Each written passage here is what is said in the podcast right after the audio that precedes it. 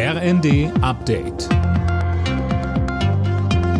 Stündlich neu. Auf den Punkt informiert. Ich bin Anna Löwer. Nach dem Amoklauf mit acht Toten in Hamburg werden die Rufe nach einem schärferen Waffenrecht in Deutschland lauter. Der ebenfalls tote Schütze hatte die Waffe legal besessen, mit der er vorgestern bei einer Veranstaltung der Zeugen Jehovas um sich schoss. Bundesinnenministerin Faeser ist für ein schärferes Waffenrecht.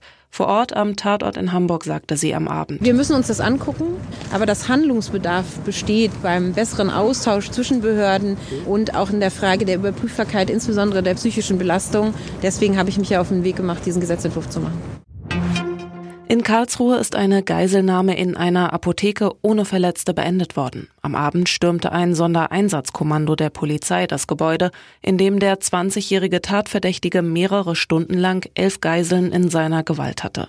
Laut Polizei hatte es zuvor mehrere Verhandlungsversuche gegeben. Der Tatverdächtige wurde festgenommen. Er soll der Polizei schon bekannt sein, unter anderem wegen Gewaltdelikten. Nun wird ermittelt, ob unter den Geiseln eventuell eine Mittäterin war.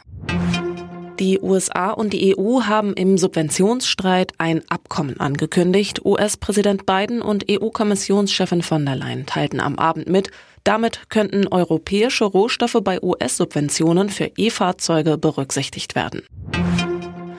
Im Tarifstreit bei der Post läuft die nächste Verhandlungsrunde. Ziel ist, einen unbefristeten Streik doch noch zu verhindern. Verdi verlangt für die Beschäftigten 15 Prozent mehr Geld. Die Post bietet bisher knapp 12 Prozent. Zum Fußball. In der ersten Bundesliga hat der erste FC Köln mit 0 zu 2 gegen den VfL Bochum verloren. Alle Nachrichten auf rnd.de